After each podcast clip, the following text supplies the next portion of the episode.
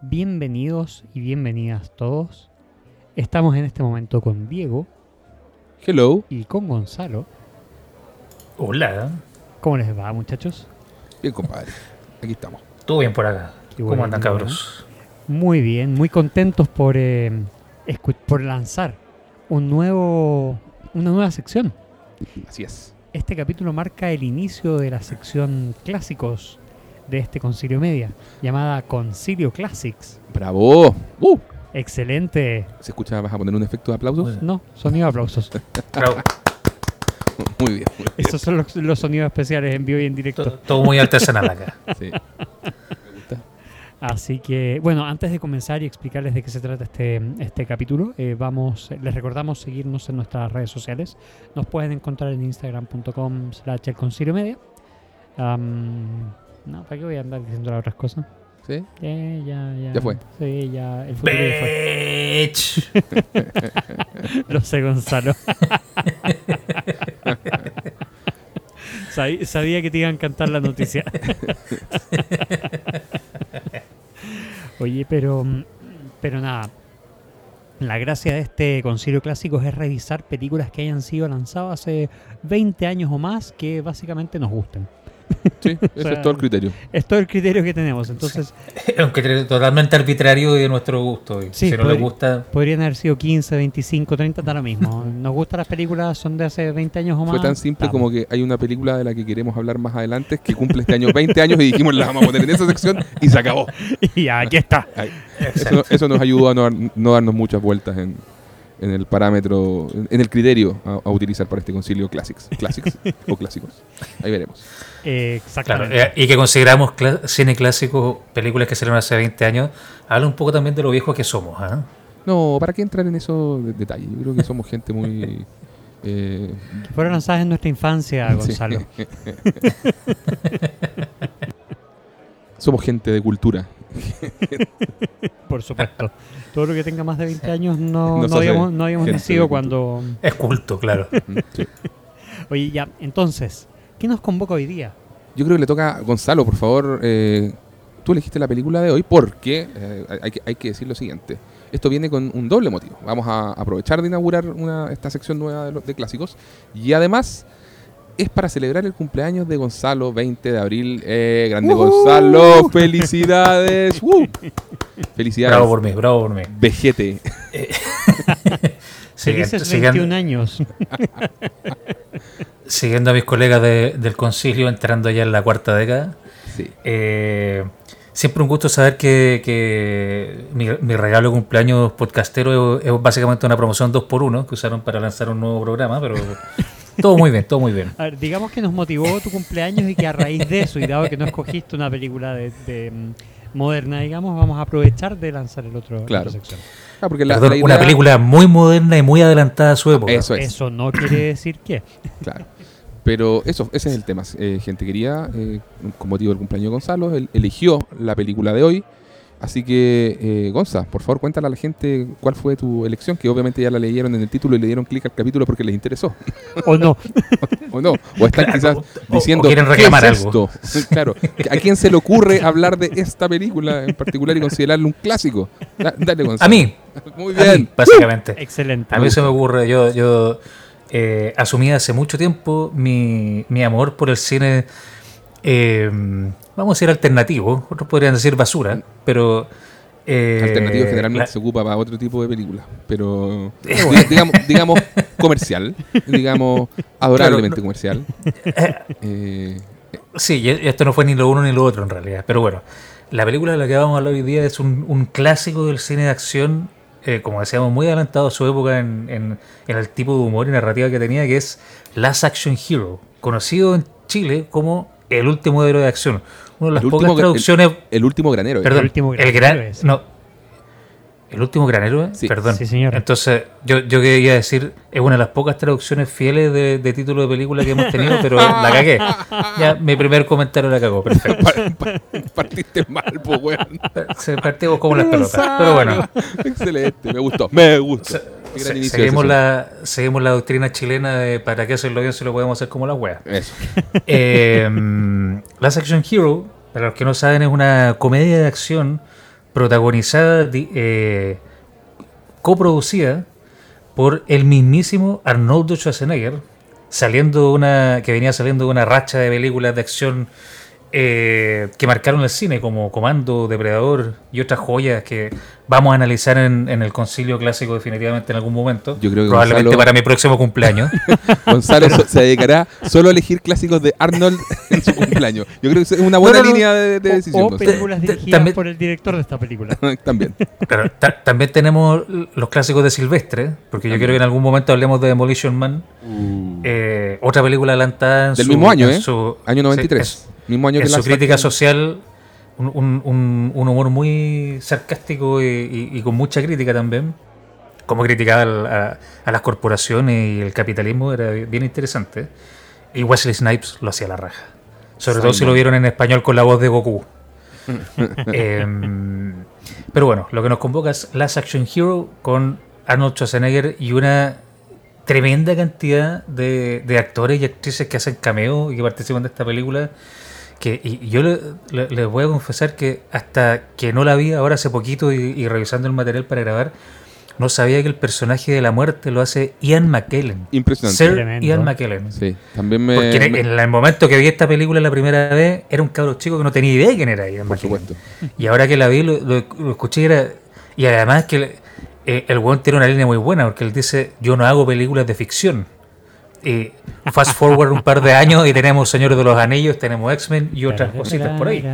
I don't do fiction. Exacto. Maravilloso. Exacto. Oye, Pero no nos adelantemos al, al tema y partamos con la parte técnica. Así que don Diego me acompaña aquí en, en meterle la ficha técnica que usted maneja mejor que todos nosotros. Pero por supuesto, amigo mío, será un gusto eh, presentar la ficha técnica de este peliculón, el cual eh, no veía hace más de, yo diría, eh, 25 a 30 años casi. O sea, esta película tiene 30 años. O sea, la debo haber visto hace un, ya, digamos, 25, entre 20 y 25. En cable, claro, por ahí. En cable, sí, no, totalmente la última vez que la había visto había sido en los 90. Cine Canal. 100% cine canal, exactamente. pero, pero bueno, Eh, está dirigida por el señor John McTiernan, que para los eh, avesados en cine de acción como, como Gonzalo, saben perfectamente que este caballero es, un- es Dios. ¿ah? Es un gran maestro. Sí. Le debemos lo- el cine de los 90, se lo debemos a, a John McTiernan. De fines de los 80 y principios de los 90. O sea, el- este, este, este señor ha tenido una de las mejores rachas que yo le haya visto a un, a un director de, de acción porque Depredador, Duro de Matar, La Casa del Octubre Rojo, por ahí entre medio vino una cosa que se llama Medicine Man con Sean Connery que no he visto, y después Last Action Hero, esta película que hablaremos hoy, y, y después rematando con Duro de Matar 3. O sea, o sea, Hello, son puros clásicos del cine de acción. Sí, sí, La, igual. la eh, marcó. y Sí. igual el, el affair de Thomas Crown y el, el décimo tercer guerrero también tiene, tu- tienen su. Tienen lo suyo. Yo tiene te tiene diría- su fanaticada, tiene sí. Sí, fanaticadas. No, sí, no es que su, Sus fans, ¿qué es eso? sus fans. no es que su eh, filmografía se haya ido al tacho, pero pero no está. Lo que pasa es que partió demasiado bien. Es que Claro, claro, no, era la racha, no era parte de la racha. Ya- yo ya no, no consideraría el caso de Thomas Crown como parte de esa racha. No, claro, claro que no. eh, pero digamos, pasa de un excelente nivel a un buen nivel. Claro, exacto. Y su última película fue Basic, en la cual, si no me equivoco, estaba nuestro querido compatriota Cristian de la Fuente, ¿no? En del año 2003. Ah, sí. Yo diría que en Basic está. ¿Tú te acordás, Gonzalo, no? Estoy, estoy viendo acá la ficha. Actúa John Travolta, Sí. Samuel L. Jackson. Giovanni Y- Ribisi. Yo- claro, eh, Cristian de la Fuente. Y ahí está Cristian de la Fuente. Como Cristian Castro. Como Castro. Todo hacía presagiar. Sí, ¿Viste? ¿Viste? ¿Viste? Algo, me, algo me acordaba. No me falla del todo la memoria todavía. El, el, Alzheimer, el Alzheimer puede esperar. Em, oye, y luego, ¿qué pasó con el señor McTiernan que no dirigió más después del 2003? Se nos fue a la cárcel, po. No, Chan, chan, chan. Mira, no Ah, recuerdo los motivos, pero tuvo todo un lío. Creo que se dieron cuenta que parece que mandó a matar a alguien. Una, no, una, una volada así, pero me- bien turbia. Si lo encontráis por ahí mientras estamos Sí, aquí, hablando, aquí tengo la, tengo ¿Cuál es la, noticia. historia para no carrilearme con eso? Porque ya se me olvidó. Fue esto, Mira, esto aquí hace voy, a leer, voy a citar directamente a IMDb para que después no nos demanden por difamación o algo así. Eso, eso. Dale. En, una, en un caso donde estaban haciendo una, escucha, el, US District Attorney, sea, el, el- fiscal de distrito de, Estados Unidos, John McTiernan se declaró culpable de mentirle a los agentes del FBI eh, sobre información relacionada con Anthony Pelícano, que no puede tener un nombre más de, mafioso, weón. Ya. Eh, investigando el productor Charles Robin de- durante la producción de Rollerball, eh, sentenciado a cuatro meses en prisión federal. eh, gracias a que hizo el, el- el acuerdo, en el fondo se declaró culpable. Ah, ya, perfecto. Y dijo que, que- que no es que le mintió, sino que estaba con Jetla, que estaba medio borracho cuando lo entrevistaron. Y la, la excusa que es tirar todos los buenos ahí. Y, y eso, se fue precioso y con una, una multa leve de 100 mil dólares. ¿Y estuvo preso hasta cuándo? Estuvo preso cuatro meses. ¿Cuatro dice meses? aquí Ah, la. Diez información, ¿eh? meses, a ver, no. Pero probablemente no lo hayan contratado después por, Claro, ese se le fue la carrera al tacho. Sí. Eh, Pero mira, por lo menos no había mandado a matar a alguien como, como Sí, me acordaba el yo. De nuevo, vuelve el, Alz- el Alzheimer. Se me había ido el Alzheimer, ahora vuelve el Alzheimer. Ten- Tenía un recuerdo un poquito distorsionado yo eh, respecto a la culpabilidad del señor McTiernan. Pero qué, qué bueno que escuchas bastante mejor que asesinato, ¿no? Dicen, dicen que sí. Exactamente. Oye, bueno, el guion de esta película es de el señor Shane Black con David Arnott y la historia es de Adam Leff y Zach Penn. Pero yo quiero de- detenerme acá en el señor Shane Black porque como guionista, porque es el guionista de Arma Mortal, de Monster Squad y del último Boy Scout. Y en años más recientes de Kiss Kiss Bang Bang, Iron Man 3 y The Nice Guys. Mira. Y director de Iron Man 3 también. Eh, director de Iron Man 3 parece que sí, pues también tiene toda la razón. Sí, sí, sí, sí. Y también dirigió creo que la, la- esa de Depredador, la del 2018. Predators. Eh, Predators. porque además él, él fue de- o de actor de la, de la Depredadores original. Él fue actor, sí, pues verdad, pues tenéis toda la razón. Él, él está en la Depredador original. Pero sí, pues, un guionista ya reconocido en, en Hollywood que maneja muy bien todo lo que es la acción con comedia, justamente. Es cosa pensar en, en Arma Mortal o en The Nice Guys. Entonces, uno le cuadra perfecto esto de El último granero al señor Shane Black. Eh, el score, fíjate, que es del señor Michael Kamen. Y Michael Kamen, yo sé que Gonzalo Es muy crack. fan.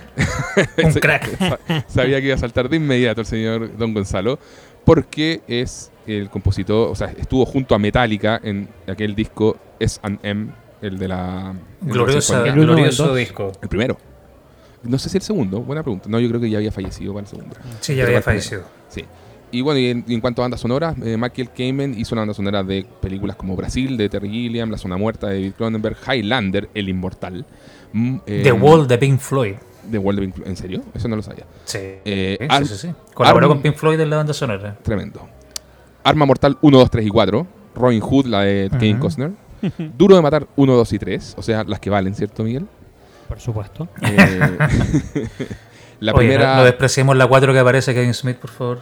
muy bien, muy bien. La primera de los X-Men, hoy la serie Band of Brothers. O sea, el señor Michael Kamen es un crack, como bien dice eh, Gonzalo. La- el- Claro, y de hecho, si, si ustedes prestan atención a la banda sonora de, de Last Action Hero, la, la banda sonora que acompaña ciertas escenas, sobre todo las escenas como, entre comillas, más dramáticas dentro de una comedia, se puede distinguir claramente la- lo- los tonos que usa para rememorar películas como Arma Mortal. O sea, eh, eh, es bien evidente el- Es ese bien- uso de saxofón clásico de película de, pe- de policía. o sea, bien meta también. Que amo. Sí, totalmente, totalmente. To- Bueno, todo fue una talla en esta que Toda película. la película es bien Es neta, pero ya vamos a meta. entrar en Sí, eso. sí, sí. El director de fotografía, el señor Dean Sembler, a quien yo quiero mucho porque fue el director de fotografía de Mad Max 2, de Road Warrior, que es una de mis películas favoritas de la vida, y también de la tercera, de Más allá de la cúpula del trueno. Eh, de- Beyond the Thunderdome. Exacto, de Danza con Lobos, de es aqu- aquella joya del cine de acción noventero llamada Waterworld, que le fue tan bien. claro, El make or break eh, de Kevin Costner. así es. De, mm, también fue el director de fotografía de eh, El coleccionista de huesos, un thriller bastante Oye, qué decente. buena. Esa es una buena película. Sí. me gusta sí, una, sí. una buena y olvidada película que podemos tocar en el clásico. Una buena, olvidada y olvidable película que podemos tocar en el clásico. Tal cual. No fue olvidable. era Fue totalmente olvidable, pero puede ser Pero es reivindicada. buena, es buena. Sí, sí, sí, puede ser reivindicada. Ahí- ahí- ahí va- dejaremos esa ventanita abierta. Eh, Click de Adam Sandler, que yo siempre la defiendo, a mí, a mí me simpatiza. Tiene su corazón. Sí, Sí. Eh, Apocalipto de Mel Gibson, que también la defiendo bastante. Tiene su corazoncito. Eh, la película 2012 de- tiene su corazoncito extraído del pecho de un azteca. Exactamente. Pero, weón, Tiene varios Tiene varios corazoncitos. corazoncitos. Dios mío. Oh, OMG. Eh, y bueno, 2012 de Roland Emmerich y Maléfica, entre otras cosas. Así que es el señor. James- 2012 la de John Cusack. Sí, señor, de Roland Emmerich. Y, de- y del ruso de que vemos en Triángulo de la Tristeza también. Claro, claro. El editor es el señor Richard Harris con John Wright. Eh, el estreno de esta película, Last Action Hero, fue el 18 de junio de 1993. Mira el día de cumpleaños de mi padre. Eh, el Solo dos días después del el estreno de una pequeña película independiente llamada Jurassic Park. Ah, ok. Por eso le fue tan bien en box Una, office. una de, la- de las explicaciones que dan de por qué le fue tan mal en el box office es por, por eso. Claro, eh, Eh, a eso iba a entrar, espérate, al tema del box Claro. office, porque el, presupu- el presupuesto fue elevado, fue 85 millones de dólares. em, y lo que pasó fue que, si bien en el worldwide, o sea, a, a nivel mundial, recaudó 137, o sea, uno no podría decir necesariamente que le fue no mal. es despreciable. No es despreciable, exacto. Lo que pasó fue que, que en Estados Unidos recaudó 50. Y acordémonos que para los gringos importa Gringolandia. O sea, ahí está. America Perdón, first. de- de- por ¿De supuesto, cuánto fue el, el presupuesto, Diego? 85. 80, cacha de esos 85, 15 se fueron directo a Arnoldo. Cáchate. Guau. Bueno, en fin. No Sí. se voy a Se aseguró. Se aseguró el hombre, se aseguró. Entonces, y en el elenco, eh, Gonza, ¿tú querías comentar del elenco? Del elenco, por supuesto. Tenemos aquí, Dale. vamos a abrir aquí la, la- nuestra fichita. Tenemos. Y aquí tú me vas acompañando, Diego, con el. Te voy comentando la, filmografía de todos, pero tenemos, por supuesto, en primer lugar a Arnold Schwarzenegger como Jack Slater Ídolo. y como él mismo, porque esta película es muy meta. sí, sí, Sí. Arnold, Eh, the number one forever, ¿cierto? En, en cine de acción. Sí, o sea. Eh, no hay, no hay, él- es lo más grande que hay. Si tenemos que explicarles quién es y su rol en, en el- en el cine, eh, no, no sé qué están haciendo escuchando este podcast, básicamente. tenemos a. A ver, tenemos a Charles Dance como uno, el, el gran antagonista. Benedict. Eh, Sí, Benedict, hace un muy buen papel este, Me encanta. este muchacho. ¿ah? Qué Em- agrado fue encontrarme con un villano como Benedict, así tan de película Sí. noventera Sí, y comi- medio comiquero. Malo, malo, tan malo, comiquero, malo. absolutamente, pero inteligente. inteligente, eh, que, Sí. con su con su cuento, porque tiene este este ojo que, que va cambiando siempre, El, el ojo, el ojo de cómic. el ojo de cómics, y Sí, que, que la primera vez que te presentan, la escena de la, de la presentación del personaje es muy Es buena, Muy buena, sí. sí, y, y- y que tiene justo en esa escena el- la mira, el bullseye. Exactamente. exacto. Eh, absolutamente ninguna cualidad redimible Charles Dance en esta película. Es Ninguna. un hueón malo, malo, pero podrido por dentro. Sí. Claro, pero, pero es muy malo elegante, es como Hans Gruber. O sea, si, si- si hay Sí, que compararlo sí. a alguien, no es, no es chabacano como el, como el, ¿cómo se llama? Como el villano de comando. ¿Cachai? Claro, claro, no, no es bananero. No, claro, no, para nada. Pero, y aquí una, una pequeña trivia. El, el- el papel de Benedict fue escrito inicialmente para precisamente Hans Gruber, el actor. O Alan Rickman. Mm, para don Alan Rickman. Y, y cuenta la, la- la leyenda cinéfila acá que cuando Charles Dance se dio cuenta de que le habían ofrecido, el papel había escrito para Alan Rickman y le habían ofrecido el papel a él primero, eh, y después se lo otorgaron a Charles Dance, él se, se sacó una foto con una polera que decía soy más barato que Alan Rickman. Ah, qué genial. Me encanta. Un grande. Buenísimo. Bueno, y para quien esté pensando, señor Charles Dance, porque me suena, por supuesto, Tywin Lannister, el Tremendo. patriarca Lannister en Game Sí. of. Hablando de hueones malos. Sí. No sé, es, es- ¿Qué papel es, eh? Sí, un excelente Sí. papel. Excelente papel. También Un excelente papel con un asqueroso final. Sí, bueno. También lo vemos en eh, Imitation Game, actuando como a favor de, o sea, no a favor, en contra de, de Benedict Sí. Cumberbatch. Exacto. El general ahí del, de la parte de inteligencia, me parece que era, del ejército Sí, británico. el que estaba a cargo de todo el proyecto Enigma. Claro. ¿A quién más tenemos en el elenco, Gonza? Tenemos a eh, el señor Murray Abraham, El gran F. Murray Abraham. Sí. que hace de John Practice.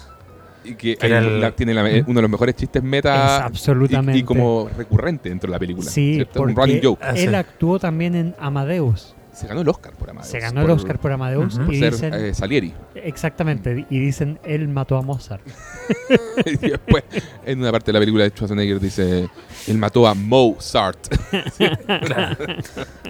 Me- Dani me dijo que no confiara en ti porque tú mataste a Mozart. ¿Mo quién? Bueno, y a... Son- Son esos chistes que cuando, cuando niños no te ríes, no, No, los entienden, no por saben por dónde, pasan por encima pasan y ahora son encima pedazos de, de brillantez Sí. de, de guion. Sí. Bueno, Bueno, y la, música clásica tiene un- una, una- ac- acompaña gran parte de la película. eh, Sale, eh, de hecho, Mo- la- sale una canción de Mozart en una parte de la película cuando está eh, Jack Slater hablando con la mamá de Danny eh, y lo están retando porque se escapó en la noche a ver películas eh, después de que lo asaltaron. Y ahí escucha a Mozart y le dice, ah, este es el tipo que mató John Practice. Sí, sí, sí, ya. como- Ese mismo, ya, no jodas.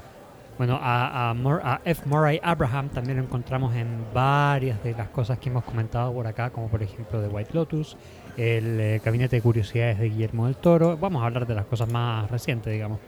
Eh, M- Moon Knight, eh, hemos hablado por encima de Mythic Quest, entre tantas otras que... se No, van un más actor sí, Más que. con una larga trayectoria. Eso, Largo muy currículum. prolífico también, tiene su, su IMDB es eterno. Claro. Eh, dale, Gonza, ¿qué más Sí. tenemos? Tenemos a Tom Noonan, Tom Noonan como eh, que, Reaper. que hace el Reaper, el, el villano de la, de la precuela de, de- de esta película que nos convoca, que es Jack Slater 4, es la película que se, se discute en, en- en la narrativa. Claro. Y John, John, Tom Noonan, perdón, es el actor que hace el, el gran villano que mata De- al hijo de Jack Slater. de la 3, de Jack Slater 3, claro. de Jack Slater 3, claro. Y al actor Tom Noonan lo conocemos por películas como Manhunter, donde interpreta al Dragón Rojo, el papel que después, años, de- eh, años más tarde, interpretó eh, Ralph Fiennes. ¿Te acordáis en, en la película? con- Exactamente. sí. Ahí ya, en la original, la ochentera, ahí está Tom Noonan como el Dragón Rojo. Y también fue Caín, también el villano de Robocop 2. ¿Te acordáis? Toda la razón. ¿Viste? Como se El- empieza a el- armar el drogadicto que se. ¿Cómo se llama? Que, que lo transforman en un robot para hacerle frente a, a Robocop, Eso, precisamente. eso, eso, eso. Está también en Hit, Fuego contra Fuego, y en una película. Yo que siempre hago mis guiñitos al cine de terror. Está también en House of the Devil, La Casa del Demonio o del Diablo, eh, película 2000 era excelente por- para los fans que les interese buscarla. ¿Quién más tenemos? Al señor. ¿Quién mantenemos acá? Dale, Gonzalo. dale. Adelante, adelante. No podemos dejar Tenemos, fuera. a tenemos una, Annie. a una leyenda, Anthony Quinn. Sí. Sí. Súper leyenda. Co- hablan- hablando de referencias a la música clásica. Vivaldi. Claro, exactamente. Menos Pavarotti y más Vivaldi. Bueno, aquí tenemos a Vivaldi. A Sorba el, gr- el griego himself. ¿Quién más tenemos, Gonzalo? Tenemos aquí a. eh, bueno, a, a Sir Ian McGre- McKellen como la muerte, ni más ni menos. A Gandalf. Gandulfo. Exacto. A Gandulfo y a Magneto. Eso. Tenemos, a- y aquí la inevitable referencia a Community, tenemos a Chevy Chase haciendo un, un cameo de 0,5 segundos, donde básicamente eh, Arnold Schwarzenegger lo empuja en la entrada a una premiere de cine y se le ve, o sea, tenéis que reconocer muy bien al actor para estar preparado para identificarlo. ¿eh? Claro, Sí. es que Pero aparece. Claro, pero creo, creo que antes de entrar a los cameos es importante mencionar a Danny, que se llama el actor Austin O'Brien. Eh, había debutado un año antes en el cine en la película El hombre del jardín. ¿Se acuerdan de esa? Sí, sí, sí. No. Ya. En esa, y después de, de hacer Last Action Hero, estuvo también en My Girl 2.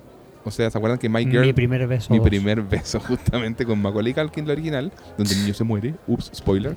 Eh, Ye- ah, ¿Cómo, gente- cómo es mi, prim- mi primer beso 2? Es como esa gente Perdón. que dice que vuelve a ser virgen después de un tiempo. Per- perdón, eh, va para, solamente para clarificar, vamos con spoilers desde el principio porque la película salió hace 20 años, gente. Sí. Creo que ya, ya superamos la, la Sí. barrera del, sí, Por cierto, es verdad. Si no han visto Last Action Hero, pueden verla. En, está en Max. en Max. Ya, ya no diremos HBO Max, hay que decir Max. Está, la pueden encontrar en Blockbuster, en, Excelente. En Errols. Eh, en, en algún VHS que deben tener guardado En en, algún baúl. Claro. Eso. Oye, bueno, y no podemos dejar de hablar del último cameo, del Jim Belushi de los cameos. el Jim Belushi de los cameos. Jim Belushi. Oye, también está Danny DeVito. Sí, Está- es, la voz del, es la voz del gato. Danny DeVito. Eso también lo Sí. aprendí en, la- en esta última vez que vi la, la película. Sí, pues, de, de Whiskas se llama el gato. Whiskers. Whiskers, eso. Whiskers. Sí, no, y- y- Whiskas, es- Whiskas es la comida del gato. Ay, perfecto. No, y, y- y que tiene un chiste como Fair World Problems. sí. Claro. No sé, tiene muchas referencias muy buenas esta película. Sí, sí, sí, tremendo. Pero, Gonza, cuéntanos de qué se trata. Para ya entrar en materia de lleno. Para entrar en materia, sí. Oh, espera, espera, Esta espera, espera, película- espera. Una, una más, una más. La, ¿Una la más? hija, la actriz que hace la hija. Ah, toda la Bridget Wilson Sampras. ¿Cómo quedaste con esa? de algo de Sí. Pete. La señora. No me Se, digas. se casó con Pete Sampras. Qué tremendo. sí, ella, y ella la vimos en varias, varios clásicos eh, Sí. noventeros. En, en Billy Madison, es En- la profesora. Es la profesora en Billy Madison. Estuvo como Sonia Blade en la película de Mortal Kombat del 95. Y estuvo en Sé lo que hicieron el verano pasado. Y esta película acá en Last Action Hero fue su rol debut en el cine y de, de hecho hacen un meta chiste también cuando Dani Exacto. le dice que, dice que, es, su- que es su primera película. pues, Y por eso no... Claro. no la Por eso no- lo la conocía de antes. Eso, eso. exacto. no, maravillosos esos pequeños detalles que tiene este, este filme. Ya, Gonza. ¿de qué- Eh, bueno, esta película, ¿de qué trata? La película sigue las aventuras de Danny Madigan, un que nosotros no podemos identificar muy bien, un fanático del cine que prefiere estar en el cine viendo películas a estar estudiando cualquier cosa. Cuando está en su sala de clase y le están pasando Hamlet, es lo único que se imagina Schwarzenegger haciendo de Hamlet y reventando bombazos ahí todo Dinamarca. Oh, me encanta esa escena. Eh, Genial. fue, fue nu- nuevamente como que volviendo a, a esas cosas que cuando eras chico no te das cuenta. Esa, esa versión de Hamlet es la del 48, ganadora del Oscar, con Sir Lawrence Olivier. O sea, es un clásico efectivamente. No, no- no fue antojadizo que estuviera algo como eso en, en la película. Y acá lo, lo Schwarzeneggeran y que Claro, Y hay que- explosiones, hay metralletas eh, y se lanza un gran bronce cuando dice to be or not to be, not to be y explota todo. Entonces, Dinamarca tiene un problema o algo así. sí, con una voz en off narrando el, el tráiler de In a World. Eh, entonces, la- aquí Danny Madigan eh, es muy amigo del, del- el viejito que maneja el proyector de- del cine que le queda cerca de la casa. Entonces, eh, ahí le revis- viendo Jack Slater 3, que ya, la- ya la película vieja, y el viejito le dice, mira, vente mañana que me llegó Jack Slater 4 y voy a revisar la película para ver que no venga con ninguna pifia. Así que la vamos a ver en privado, la vamos a ver tú y yo nomás. Algo que eh, eh, en esta época, eso, un viejito invitando a un cine oscuro de noche a, Pensé lo a un menor de edad, no, no, not gonna happen. No, Not hoy en día, happen. hoy en día esa, esa parte de la trama no, no pasa, no, pasa, no pasa el filtro. Sí, No, no, no, vengo más después de la medianoche, voy a estar yo solo acá y tanto. dile a tu mamá que estás estudiando con un amigo. Claro, no, no, no. Así es simple, no. Entonces, bueno, hay, hay, mu- hay gran parte del humor de esta película, como gran parte del cine noventero también, de que, de que no, no pasa los filtros de la sociedad actual. Eh, pero eh, lo vamos a discutir en otra oportunidad. Eh, entonces, Danny Madigan llega esa noche, después de, de algunas peripecias, a, a ver la película de, Jack Slater 4, que empieza, por supuesto, como tiene que partir toda película de acción, con ACDC tocando, perdón, con Megadeth, abriendo la película Excelente apertura. con, con un, un tremendo temón, Angry Again, Angry Again. que acompaña exactamente la, o sea, acompaña perfectamente, perdón, las explosiones de los créditos de cuando aparece Arnold Schwarzenegger y todo eso. Cosas que también no me acordaba. Y fue bacán darme cuenta ahora de el tremendo pedazo de soundtrack que tiene la película. Sí. Escucháis tres riffs y ya sabéis, sabéis lo que vais. Eso. Y mientras está ocurriendo la primera escena de acción, porque por supuesto es un- una persecución con muchas explosiones, eh, el ticket mágico que tiene Dani en su bolsillo empieza a actuar. Este ticket se lo había regalado el... Otra cosa que no debería pasar, el, el viejito le dio un regalo especial por acompañarlo, porque somos muy amigos. Un ticket que a él le había regalado Harry Houdini, que lo vio en una actuación. Y le dijo, este ticket es mágico y te puede llevar al cine. Y el viejito nunca se, le- se atrevió a usarlo. Pero se lo regaló Dani. Y cuando estaba ahí Dani viendo este inicio de película, el ticket como que despierta. Y de la, de la. ¿Cómo se llama? De la pantalla de cine sale un, un dinamitazo que le tiraron a Arnold. Y explota dentro de la sala de cine, lo cual lleva, por supuesto, co- como obedeciendo las leyes de la lógica y la física, lleva a Dani a aparecer dentro de la película. Claro. Y aquí comienza la, la- la parte mega meta donde Dani, que sabe que se da cuenta rápidamente que está en una película, en ningún momento se friquea. O sea, cero como cómo voy a volver a mi casa, qué estoy haciendo acá, será esto real, si me muero acá, ¿qué me va a pasar? Nada. O sea, el, el- el cabro se la disfruta. Y, y él sabe en todo momento que está en una película de acción y que todos los personajes son ficticios. Y le da lo mismo. Y sigue para adelante disfrutándosela Y le encanta. Y le encanta. Entonces, eh, Arnold queda por supuesto sorprendido, Jack Slater, ya no Arnold, queda sorprendido de que aparece este niñito de la nada en su auto y se lo lleva a la estación de policía para ver qué, qué- está pasando. Y bueno, aquí ya en la estación de policía empezamos con nuestros primeros cabeos maravillosos porque mientras van entrando, la cámara empieza como a moverse de lado a lado y por un lado vemos a Sharon Stone eh, repitiendo su papel de Bajos Instintos, Sí. vestida así como el personaje de Bajos Instintos, y después la cámara se va para otro lado y vemos salir este actor, se me olvidó el nombre, pero es el policía de, de Terminator 2, Ah, el pa- malo. Ah, sí. Ah, ah, Robert Patrick. Robert Patrick, exactamente. El T-1000. una muy buena. Exactamente. Muy buen cameo. Sí. Claro, y, y Dani queda como, pero ¿cómo no se dan cuenta que esto es una película? Y mira, mira, o sea, ¿qué hace esta gente en una estación de, de- de policía? Y Por aparece supuesto. el gato. Claro, después aparece el gato de- el gato animado, que el, el- el comisionado defiende y dice, "Oye, ¿qué- ¿cuál es el problema con que esté ese gato acá? Es de mis mejores hombres. Me salvó la vida en una oportunidad. Exactamente. Y el per- perdón, se me había olvidado una, una pequeña eh, joyita del, del comienzo de esta película. La primera línea de diálogo que se dice en esta película es una colección de clichés impresionante, porque están en, un- en una escena, en una ¿cómo se llama? Eh, eh, en una toma de rehenes. Es que el lo que pasa es que, claro, esto es cuando Danny está primero viendo eh, Jack Slater 3. se está repitiendo Jack Slater 3, que es la primera escena de la película. Y que, eh, de hecho, ca- cacha que viéndola ahora, me pasó como ese efecto de, de- de- de estar como muy maravillado, así, así como, oh, fue una cosa tan bonita de cine noventero, acción, con, justamente con todo los- el compendio de clichés que tú eh, mencionas, pero porque la presentación que hacen de Jack Slater es genial. Es muy sí, buena. es es genial. es súper cine es- de acción noventero. Eh, sí, o sea, y, y por ende para atrás, pues bueno, o sea, es muy ochentero Claro. y muy setentero la, la forma en que lo presentan, desde el cinturón además que tiene la pistola y con las botas de vaquero, o sea, Con es- esa gran hebilla. exactamente, eh, el- y, la, y la chaqueta, los jeans, todo, el, no el puro, respetan- y no respetando nada de, de la- de ningún protocolo policial. Eh, toma de rehenes, que toma de rehenes que me toma. tienen a mí. Eh, No, compadre. Y toda esa escena es brillante de tantas maneras, porque el tipo de el policía el de que, que grita Slater. Claro, El el, el jefe. comisionado, que por supuesto, por supuesto es negro, Por supuesto. Gritón es negro. Por la supuesto. primera línea de, de, eh, hablada en la película que la dice él, el comisionado, dice, en, la- en esta toma de rehenes dice, This is one hell of a way to spend Christmas. O sea, va- la cantidad de clichés que primero que el comisionado por supuesto es negro, que Sí. tiene mal humor, que es gritón, que en una película de policía estamos viviendo en Navidad, o sea, duro de matar Sí, totalmente. Totalmente. No, para, para, para. Cuando, cuando Arnold toma el, el walkie-talkie y lo, y lo, y lo hace pedazos con, con Y lo rompe. Claro, y la voz se escucha. Y cuando le dicen, no, tienes que detenerte, aquí está el asistente del, del alcalde, no sé qué, y le manda un combo en el hocico al asistente del alcalde. Llámeme cuando llegue el alcalde.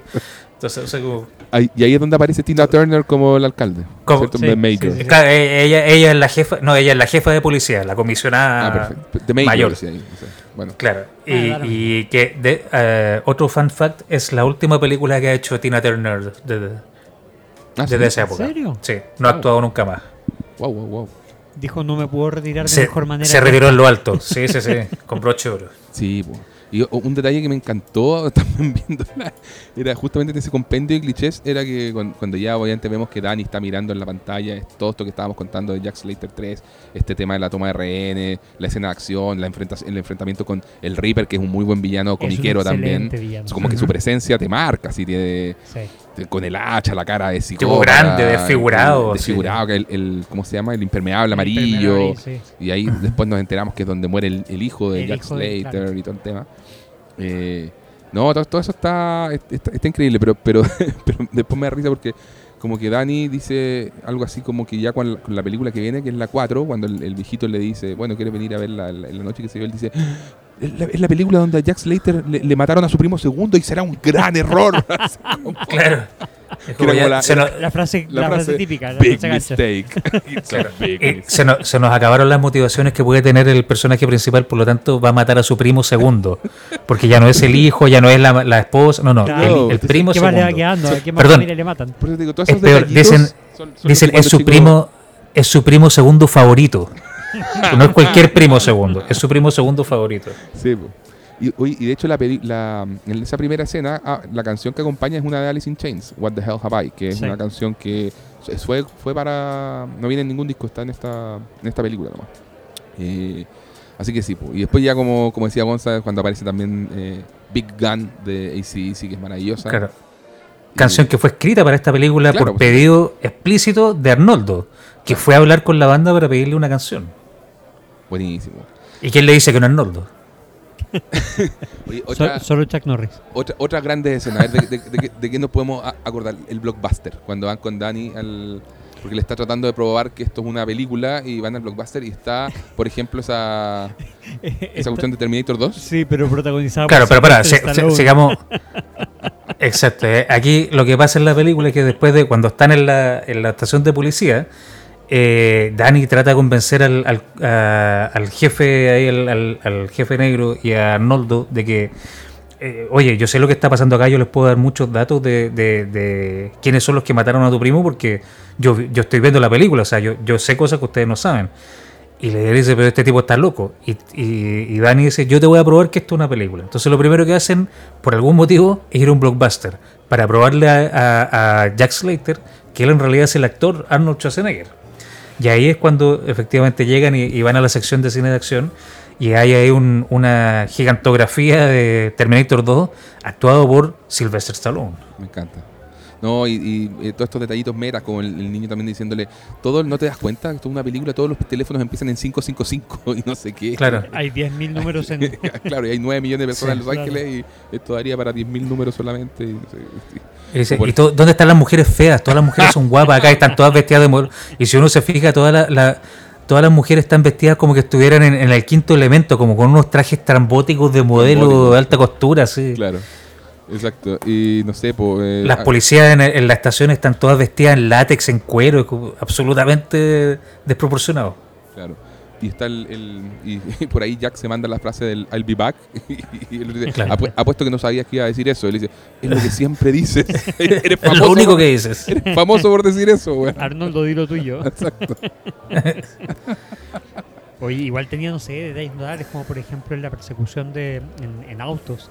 Que, ah, persecución en autos, ¿de dónde viene la música? Estoy en una película, como ese tipo de cosas que se da cuenta, que es como para más, para más cliché, como que pasan igual harto tiempo explorando el Sí. cliché. Sí. O sea, como que presentando este, este, o sea, por ejemplo, cuando uno, cuando aparece el personaje de F. Murray Abraham, uno ya sabe que va como para, para que él sea uno de los malos. Claro. No, claro, uno- Pues tiene cara de malo, está vestido de malo, un tiene un traidor, tono de un- voz un especial. policía corrupto y la sí, otra, claro. siempre con ese no. tono obsequioso y qué sé yo, si es, eh, no sé, muchas cosas, hay muchos detallitos muy interesantes y muy meta, o sea, todo lo que hemos hablado en general es como sumamente meta y, y- y se hace también mucha referencia tanto de para películas anteriores como a su vez es muy referenciada más adelante en cuanto a los chistes que hacen. Sí, O sea, yo no pude evitar acordarme de Community en muchos de los chistes que, se hacían acá. Tal cual. Independiente de la aparición o no de Chevy Chase.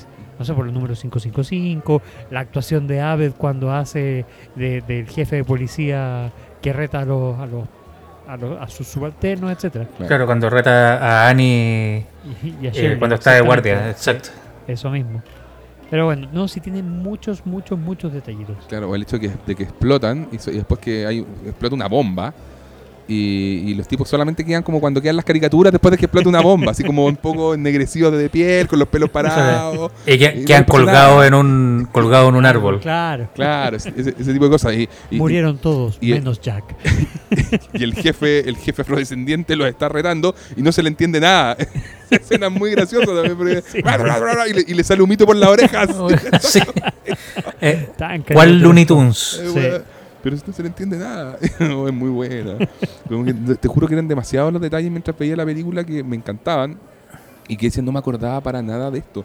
¿Qué crees tú, Gonzalo, que fue lo que pasó ahí eh, cuando, cuando salió esta película? ¿Por qué no fue tan, tan valorada? Yo, como que a lo único que lo puedo adjudicar es que quizás en- dentro de la carrera de, de Arnold, eso, pues había tenido como. Venía saliendo, no sé, pues de Terminator. Y Terminator 2 fue un.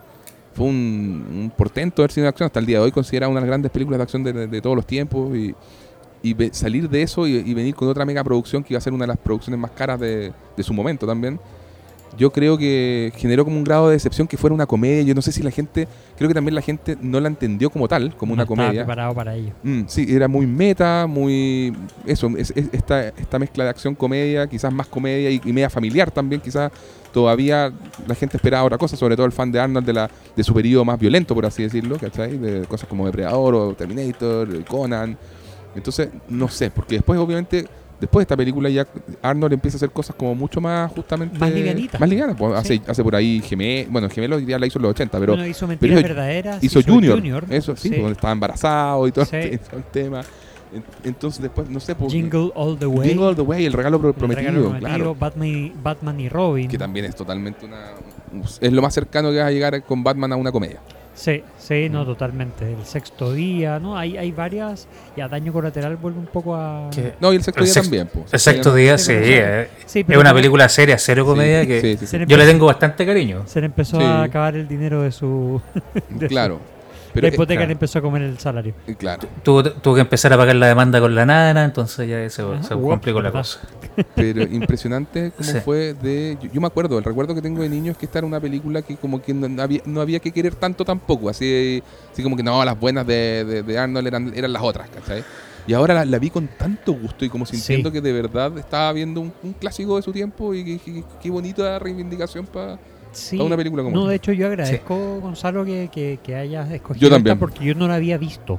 No O la había visto, Yo no la había visto nunca, porque nunca me llamó la atención, porque, porque yo no tenía cable creciendo. Eh, y olvídate que le iban a dar en TVN, pues sí, en TVN de, de- de todo el pool de películas que tenían, escogían Tenían que Jurassic Park. Tenían que repetir el Imperio Contraataca en un... Tenían que repetir Mary Poppins, eh, Jesucristo, no, como- ¿cuál era? Eh, Jesús de Jesús de Nazaret. Nazaret. Sí. o, o sea, olvídate decir la Semana Santa, ni una, ni una posibilidad. Estaba copado ahí en el rotativo.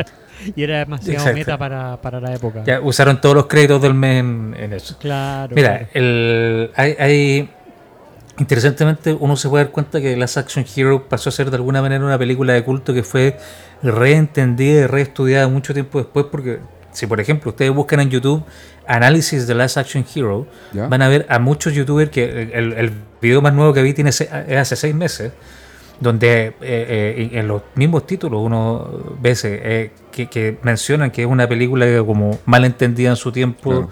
una película redescubierta y, y que la ve gente ahora que son gente más joven, de menos de 30 años, y la encuentran espectacular porque, de nuevo, hay, hay una conjunción de factores que le pegó muy en contra. Número uno, eh, como les decía esto, que salió, la, la- o sea, no número uno, pero uno de los, de los que impactó fuertemente fue que salió, creo que la semana después, un par de días después de Jurassic Park, que fue un hitazo. Jurassic Park a nosotros nos llevaron en clases de historia del, colegio, ¿no? nos llevaron a, a ver Jurassic Park En quinto básico. con tía Luisa López. Claro. Sí, Eh, un saludo, tía grande Luisa.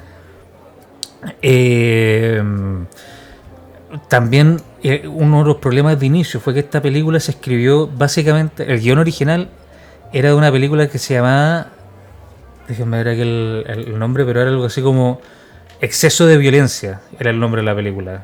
Como, ¿En serio? Sí, tenía un nombre así, eh, súper estrambótico, porque se partió escribiendo como una talla. ¿ya? De una, O sea, una película que parodiaba el cine, el cine de acción. de- no, no, no. Eso no es la parte que se modificó del guion, digamos. claro. No, es que, es que era, me refiero una talla no como una comedia, sino que una talla como que lo escribieron como que nosotros tres creyéramos un guion, oye, riámonos del cine, tú sabes, del cine woke del, del día de hoy y escribimos algo que es como para no- que nosotros nos riamos. Mejor no. Eh, No, no, no, no, no queremos que nos cancelen tan temprano. Y, y esa película se escribió pensando en, en el cine precisamente de Arnold Schwarzenegger. Y de alguna manera el guion llegó a sus manos y a Arnold le encantó el guion, encontró que era una parodia espectacular. Y coincidió con que Arnold venía saliendo de estas, de estas películas de acción súper violentas y, y- Y serias. y con- claro. Y, y él, él estaba buscando hacer una transición a películas más familiares para básicamente Claro. ser más famoso. Entonces quería, quería explorar otro tipo de rol y dijo, esto como que tiene acción y comedia está perfecto para mí, me encantó. Y, la, pe- y, y los escritores originales fue como, oh, whoops, como que esto era una talla y funcionó, entonces, ok, vamos a trabajarlo. Y la cantidad de gente que le metió mano al guion es, eh, es un equipo, hasta Carrie Fisher fue una coescritora del guion, Grande, Carlos. imagínense. wow. Eh, se, le, se le pagó a mucha gente para que eh, hiciera, reescribiera, reescribiera el guion. Entonces, ¿qué pasa? Cuando normalmente pasa, pasa esto, es como cualquier cosa que, se produce, que cuando mucha gente mete mano desde el punto de vista creativo, sale algo un poco sin pie ni cabeza, que no tiene mucha conexión unas cosas con otras. Entonces se trató de mantener el espíritu original de la película, adaptándolo para que fuera algo para todo espectador porque se, se redujo mucho el nivel de violencia que tenía la película para que calzara con el, el perfil que Arnold buscaba. Y eh, esto se acompañó con una campaña de marketing estúpida, lo cual incluyó una gigantografía de Arnold, o sea, un muñeco inflable de Arnold de- que, que medía como 20 pisos, que pues- puesto en, Bueno, en no. Nueva York una semana después de un atentado terrorista. Ah, eh, una donde serie el- de eventos desafortunados, digamos. Exacto. La- la- la- y la- esta, esta estatua inflable de Arnold tenía un- una dinamita en la mano. Entonces a, a los neoyorquinos no les cayó Uy, muy bien eso. O sea, como bueno, too soon, la definición de too soon. Eh, parte de la campaña de, de marketing de esta película incluía pintar un cohete de la NASA con eh, las Action Hero y, y el nombre de Schwarzenegger y lanzarlo al espacio. A pesar de que la película no tenía absolutamente nada que ver con el espacio, ni con cohetes. Eh, gracias a Dios, eso finalmente no ocurrió a pesar de que estaban los mocas. Ustedes googlean, pueden encontrar las imágenes de cómo se vería el cohete pintado. Porque el lanzamiento que estaba previsto para, un, para mayo, o sea, un mes antes del lanzamiento de la película, se atrasó hasta julio. Y cuando vieron cómo les fue en, en el lanzamiento de la película, dijeron, no, no lo vamos a lanzar. Y se echaron para atrás. Aquí está, Pero- aquí está su dinero, ¿sabe qué? Eh, paso. Exactamente. Entonces, y, y descontando todos estos hechos que son como de alguna manera eh, ajenos a, a la película, bueno, obviamente el guion es, es parte muy importante de la película. Lo que pasó fue que, el, como bien decía Diego, la fanaticada de Arnold quedó decepcionada porque querían ver algo de superacción de estilo Arnold que no fue. Eh, el público familiar en general no estaba listo para un tipo de comedia que se reía de sí mismo. O sea, es Arnold riéndose de todo lo que ha hecho él antes Claro. y, y riéndose de la industria, que, que la gente, mucha gente lo tomaba como, como que, que se estaba arrepintiendo y que, que estaba de alguna manera insultando su pasado cinematográfico, Está mordiendo ¿Cuándo? la mano que le dio de comer. básicamente. Cuando el- el- en el día de hoy nos damos cuenta que el humor meta es, es- es también una forma de... de- De homenaje. de- e- exacto, un No, homenaje. O Sí, sea, o- pasó a ser casi estándar, compadre. Sí. Hoy, hoy en día, y lo hemos conversado harto con Miguel, y ya una de las cosas que yo he hecho más de menos en el cine actual es que se haga de repente una, una, una simple historia clásica de acción o aventura sin ni una referencia de cultura pop de nada, compadre. Pon, preséntame un héroe de acción nuevo y cuéntame una historia en la que está metida este héroe de acción, y fin. Todo hoy es súper eh, autorreferenciado del cine porque ya simplemente hay demasiada agua bajo el puente, la cultura pop se comió los medios, ya no hay niño que, que consuma, digamos, algún tipo de divertimento en pantalla que no conozca a los principales personajes de no sé qué, ta, ta, ta, ta. Entonces, las películas un poco ya se cuelgan de eso y ya hemos hablado de lo que son las IPs, en, Ujú. cierto, La- las propiedades intelectuales dentro de los estudios. Entonces, aprovechan de alimentarla y mandarle salud a sus otras IPs a través de las películas. Y, y así, todo se volvió en ese sentido muy postmoderno. Y, y un poco una película como Last Action Hero igual funciona porque está como en la quizás en, en la génesis de eso y por eso fue tan poco comprendida en su época. Yo, yo te iba a decir que Last Action Hero hizo como para el género de acción lo que Scream hizo para el género del terror un par de años después. O sea, Claro. Last Action Hero es del 93, Scream es del 96. Ujú. Y, y tienen este tema súper meta de entender justamente los códigos bajo el cual se maneja el, el género y de construirlos y utilizarlos y reírse de ellos y comentar sobre ellos. Y, y la película está llena de todas esas cosas. O sea, me- por ejemplo, no sé, me, acordaba, me acuerdo de una escena de, de que aparece también la, la hija de Arnold manejando la 4x4, que es notable. De la nada. de la nada, justo en el momento conveniente para pasarle una- un atuendo de ropa Sí. nueva al héroe. Y, y él le dice, ¿no te parece eso demasiado conveniente? Para Claro, sí. Papá, iba manejando por aquí y se me ocurrió que podría necesitar un cambio de ropa. ¿Qué? Después de que un niño O- hubiera operado una grúa Eh, un niño opera una grúa, exacto. sin tener nada, na- no, sin saber nada. Eh, claro, o- pero así mismo también es muy gracioso cuando él se tira con, con una bicicleta de niños contra un auto y dice, esto es una película, obviamente esto va a resultar, de repente soy el sidekick, no soy el héroe Soy el protagonista". comical sidekick. Exactamente, no, no va a resultar. ah. Y sale como ET. No, esto- o por ejemplo, un momento en que, en que dice, en que se da cuenta Dani así como cómo va, ah, pues, está esta referencia al lío de Fart, que nombre de mafioso muy pa- muy caricaturesco también. Genial. y, y dice cómo, cómo, cómo lo van a matar. Y era como, no, ma- otra explosión más, así no, ya, ya han habido demasiadas explosiones en esta película, tiene que ser de otra manera. Claro. Tra- tratando de, de sacar la parte. Una, una argumentación Claro. muy lógica. O, o por Así ejemplo, que- esa- o, o cuando, cuando está ahí en, en el. Cuando, cuando John Practice hace efectivamente su jugada de traición y, arrincona a, a Jack Slater ahí en la entrada del hotel y empieza a explicar todo el plan malévolo mientras lo está esposando. Y después el, el, eh, Danny le quita la pistola y dice, ojo, cometiste el clásico horror de un villano en la película. Explicó demasiado en vez de haber disparado. Podrías haber ganado todo esto si te hubieras quedado callado y hubieras apretado el gatillo. Hablas mucho. No, genial, genial. Y, mm, y nada, pues después ya, em, fíjate que mira, a ver, yo como analizando la película decía, creo que el inicio realmente me pareció brillante, así de unos quin- 15 minutos iniciales extraordinario.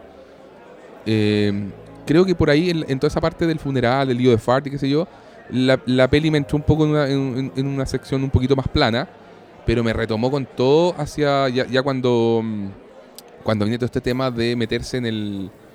eh, Cuando llega al mundo real. eso, exactamente. Sí. La crisis existencial de Jack Slater, po. Eso te iba a decir. La crisis existencial de Sí. Jack Slater es notable. Ese choque de. Cuando ya no le- soy se a hablar con el, El choque de realidad. Sí, pues, ya no soy Claro, cuando se pone a hablar con el viejito del, del cine y que le dice, uy, debe estar muy emocionado estar en el mundo real. Y dice, que me acabo de dar cuenta que soy un personaje de ficción. Que mi vida, que mi esposa, que mi hijo, No se lo inventó un weón. Claro. Que el trauma de cuando mataron a mi hijo, que yo me despierto con pesadillas todas las noches, se le ocurrió a un compadre para darle más profundidad a mi personaje. No, no, no estoy pasándolo bien. No lo estoy pasando bien, exacto. Y, y después te lo rematan con un clímax de acción eh, en la premiere, que también es un momento obviamente muy meta, donde aparece, como decíamos, Jim Belushi, donde aparece Arnold con su señora y que su señora, eh, me acordé de Piñera con la cuestión cuando le sí, del Sí, papelito. No, no digas eso, no digas eso. no hables de los restaurantes y del gimnasio, por favor, me da vergüenza. y habla de eso. Es como Piñera con el papelito de los, de los mineros. No lo muestres. Sí, no lo muestres. Ah, qué- por Dios que recuerdes. sí. Oh, por Dios que recuerdo. sí. Y bueno, en, en esa escena en el, en, en el estreno de la película, ahí tenemos un una, de gran despliegue tecnológico para mostrar a Jack Slater llegándole en la misma escena. Que en realidad, ya uno se da cuenta de, de que esta película se filmó muy apurada y de hecho se hicieron reshoots, o sea, refilmaciones hasta una semana antes del estreno. Porque en realidad en esa escena Arnold mira para cualquier o sea, se supone que está el personaje uno al frente del otro, pero se cacha que se filmaron totalmente descoordinados porque están mirando para otro lado, están a distinta altura, se ven de distinto color, o sea, como la weá, no, no les queda presupuesto ya esa altura y lo filmaron como con un celular. De más. Bueno, el equivalente a un celular en los Que no 90. existía en la claro. época, te iba a decir. No, bueno, y, y tiene, tienen en general bastantes efectos que ya están súper dated, diríamos. Pero que, Sí, me da lo que mismo, también yo es no parte soy de la talla. Sí, Sí, sabes Sí, que sí. cacha que en una película como esta da, lo- da más lo mismo todavía porque es parte del, del meta de la- del chiste. O sea, te Exactamente. lo podéis Claro. sacar por ahí perfectamente. Sí. verdad. De hecho, ahí estuve leyendo sobre la producción y, y el- de, de- de la película y dicen que lo- lo- lo- el director y los productores incluyeron en cada una de las escenas un error cinematográfico No. precisamente para darle un hilo a que todo esto se sintiera como una película real, pero como que uno estaba participando de la filmación de la película. Ah, ya. O sea, Ay, hay escenas, hay escenas donde puedes ver parte del, del, ¿cómo se llama? Del equipo de filmación, donde hay errores de continuidad y todos esos errores, que creo que había alguien que los contaba y eran como 180 errores en toda la película, están hechos a propósito para que se sienta la talla en el fondo, en todo momento. Buenísimo.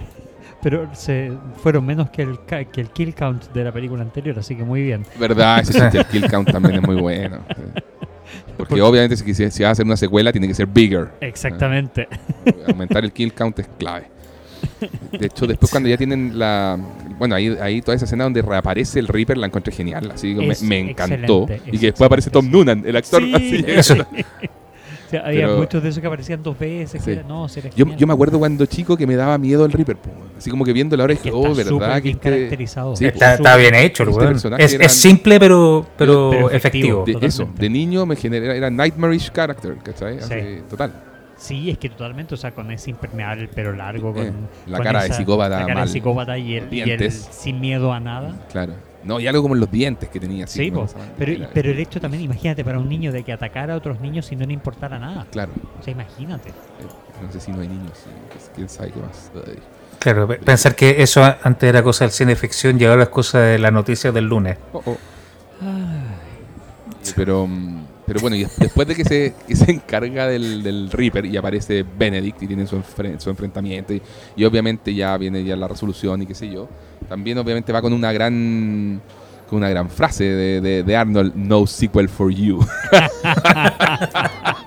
No podía, no podía dejarlo pasar, por supuesto. Claro. es que aquí la, la colección de clichés, que además está hecho a propósito, es genial. O sea, yo, partiendo por cuando en una de las primeras escenas Arnold va a ver a, a su primo segundo cuando lo, lo- lo matan, que por supuesto hay una, bo- una bomba que se activa cuando Arnold empieza a ver las tarjetitas Sí. que tienen una cuenta regresiva. Y que no Pero tiene ningún bueno, sentido también hacerlo. absolutamente ningún sentido. Eh, el- la, pelicu- la, la casa explota. Los dos policías que acompañan a Arnold, por supuesto, y como dice Dani ahí que está viendo la película, dice, los dos policías están muertos, pero a Arnold no le pasó nada. y, y muestran a los policías, por supuesto, negro, en- que está explotó y está encima de un árbol, y dice, oh, estaba a dos días del retiro, y suena un saxofón de fondo, tal cual emulando a, a Sargento Morto que en, en Arma, Mortal. Oh, Pero espectacular. Y esa talla cosas- después la repiten en, en Family Guy. Sí, Por porque entonces es bacán, porque todas esas cosas, te, te juro, yo cuando chico veía esta película y era como, oh, qué bacán, una película donde un niño que ve películas como yo, que también soy niño, entra en una película. Sí, Y listo. Pero eso tenía era todo. muchas más capas. No, no habías visto suficiente cine para entender todo lo meta que hay acá. Tal cual, Exacto. tal cual. Sí, No. al final esto era para padres y para hijos. Eso. Ujú. Y- Funciona de muchos niveles. como Era, estaba mirando en una película eh, PG-13, o sea, Sí, pa- porque igual tenía sangre. Que era el objetivo, que tenía- fuera sí, familiar. po, claro, pero igual tenía sangre, no era para niños, era para niños de la edad de Dani. Claro. ¿Sabes qué? Tenía, tenía poca sangre, pero algo que, por ejemplo, ahora no se consideraría una película para niños, la cantidad de mujeres en látex y, Es verdad. y Sí. ropa interior que aparece Sí. de manera absolutamente gratuita, porque cuando, cuando hacen explotar ahí uno de los, de los carros de los terroristas, de los autos, perdón, el, el auto se incendia y entra aparentemente a un cabaret donde está lleno de mujeres Sí. en ropa interior a pito de nada, que con Nada. ningún sentido, salen todas corriendo gritando ¡Ah! ah", Y, y- pero, ¿Y por qué? ¿Por qué hay que mostrar mujeres en ropa interior para que la película sea exitosa? promedio. Códigos, códigos no Claro, Códigos 90, 80s, Claro. 90s. sí, La- así era. eran los tiempos de Harvey Weinstein. entonces. Que Además, eh, exacto, exacto. Oye, y después vino otro de los. Fíjate que yo me acordaba de la, de la aparición de la muerte, pero no me acordaba tanto del contexto, que también fue notable Me no- ver sí. que cuando el, el ticket cae, cae sobre la película El séptimo sello de Ingmar Bergman, que es una. Yo, de hecho, pensé que hoy día Gonzalo, para esta sección de clásicos, eh, dije Gonzalo de estar cabeceándose entre Ciudadano Kane, algo de Fellini, eh, Ingmar, Ingmar Bergman, Bergman. y Schwarzenegger. Entonces, pero. Mira, cualquier lista donde esté Irmar Bergman y, y Schwarzenegger es una buena lista. muy bien, muy bien, muy bien. Es una buena lista. Pero, eh, bueno, la, la película es un clásico y la, la gente la recuerda eh, porque tiene una escena justamente en que la muerte juega ajedrez con el protagonista, que es un caballero medieval.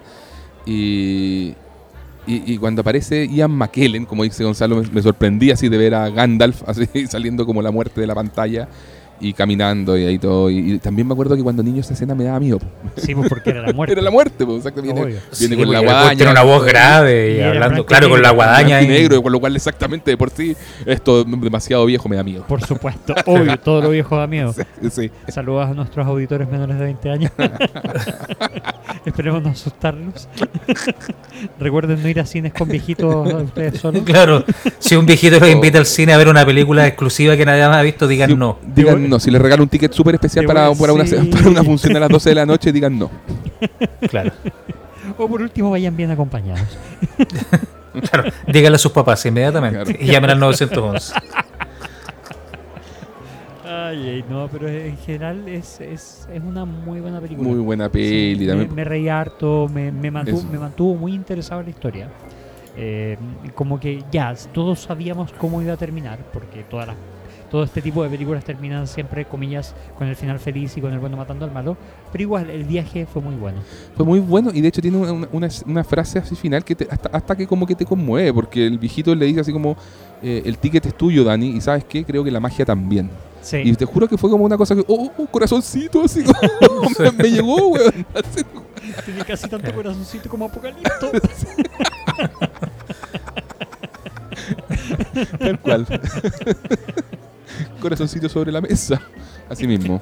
Es una película que se ríe de mucho, pero también que se ríe con, con- con un sentido. O sea, se, se, se burla del- del- de los excesos del cine de acción, pero se, se burla de alguna manera también con, como dices, con corazón, o sea, con, con cariño. Sí. Sí, ¿sabes qué? Me, me gusta porque no se toma en serio, pero a la vez se toma en serio Lo lo, que está haciendo. Sí, eso, sí. Lo que está haciendo. ¿cachai? Sí. Entonces, eh, no, es que se- no es que quiera ser grave, no, No. es que no, no, no, se ríe de lo que está haciendo, pero se toma en serio el llevarnos a esa risa y a ese, a ese momento agradable, a esa sonrisa a la salida de, de- de ver la película, a la salida del cine, iba a decir, pero como que Claro. llegué- llegamos 20 años tarde.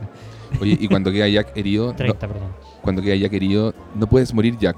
No, no hasta que bajen las ganancias.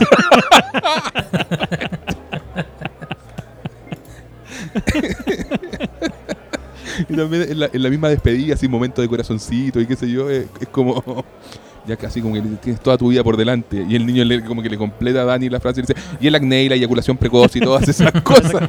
que también fue un chiste recurrente. Sí.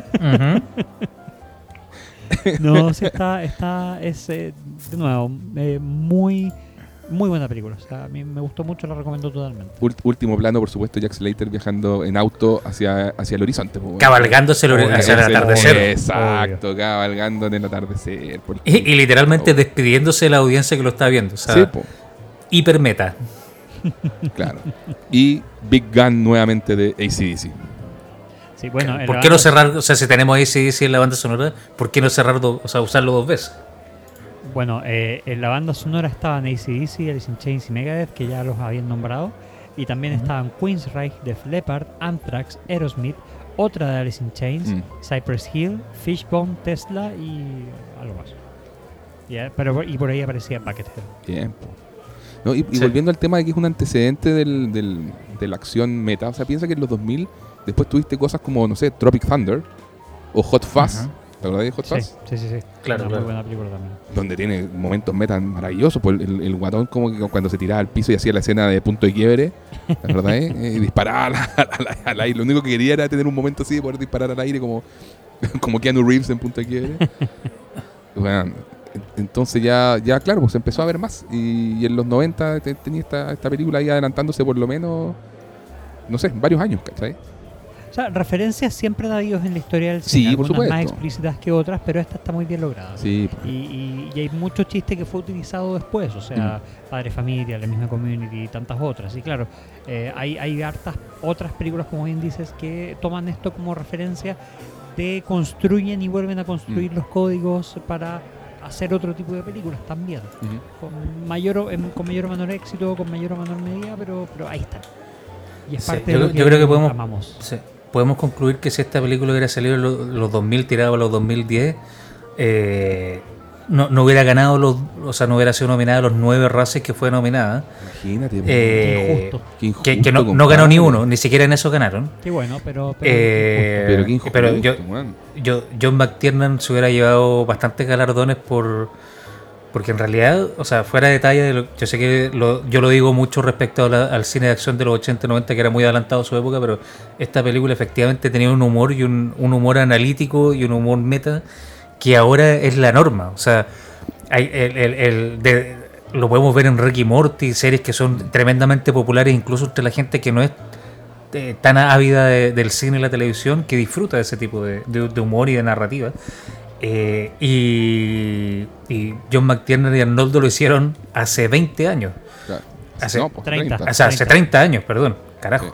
Entonces, eh, de, de verdad, eh, una- fue una película incomprendida a su tiempo que fue víctima de muchos factores externos, pero que eh, recomiendo absolutamente visitar o revisitar si la vieron de niños, como fue el caso de nosotros, eh, porque de verdad se la van a gozar y se van a reír y van a pasar una hora 45 minutos, una hora 50 entretenido. Dos horas Van a diez. Y de hecho, ese era mi- Perdón, uno, dos horas uno de, uno de los únicos puntos que, que tengo que, Contra. en contra de la, de, de la película. Como te decía, creo que me pasó en este rewatch que la disfruté todo lo que comenta Gonzalo. Me parece que es un clásico que de todas maneras hay, hay que reivindicar y, y darle su lugarcito. Eh, altamente disfrutable, divertido. A ratos, como te digo, me- se me- no sé, el mismo humor o algunas escenas de acción ya como, como la del funeral o que sé como que fall flat. Fall Sí, flat, así sí, como sí, que ya... De hecho, esa fue como medio larga. Sí, la- fue muy larga la del funeral y todo eso, sí. Ahí, ahí como que la, la- la peli me estaba entrando en un valle y alcanza a repuntar por el tema de, de todo esto de entrar de, la combinación de los mundos, el juego. De y, y ahí fue como, oh, ya recuperó el- de lleno mi atención. y, y eso, pues, yo cre- creo que probablemente haciéndole algunos ajustes, acortando esa escena y todo, y dejándole un- una película de máximo una hora 45 en vez de dos horas 10, creo que te queda así, pero de verdad una, una joya así redonda. Después dos, ahora, dos o sea- horas 10 para, el tipo de chiste y todo lo que es, igual es harto. Sí. Sí, ¿Eh? se cuenta también de que hay- había muchas escenas más que quedaron ahí en la sala de edición, pero la, la película perfectamente podría haber sido más de hora y media. Había muchos cameos que se quedaron ahí. No, pero En- habría, en el pendiente. De más, Ha- habría pero sido- habría sido en detrimento. no, no, yo no, yo no, no de las pocas escenas que están descritas, eh, no, no había ninguno así como que tú dijeras, uy, pero ¿cómo lo cortaron esto? La, pero- la ley de los rendimientos decrecientes ahí Claro, claro. Eso, donde ya empezáis a, recu- a recurrir mucho al, al chiste del- de la referencia y qué sé yo, puta, pues y te podéis terminar haciendo, disparando en las piernas.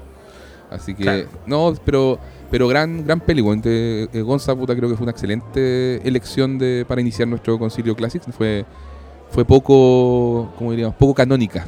Y lo Sí, cual se agradece. y lo cual se agradece, Sí, una, es una manera bien.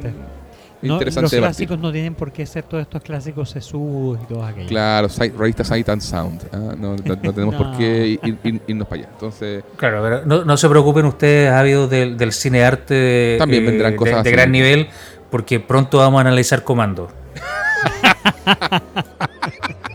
Y bueno, y ya saben, en cinco años más vendrá Iron Man.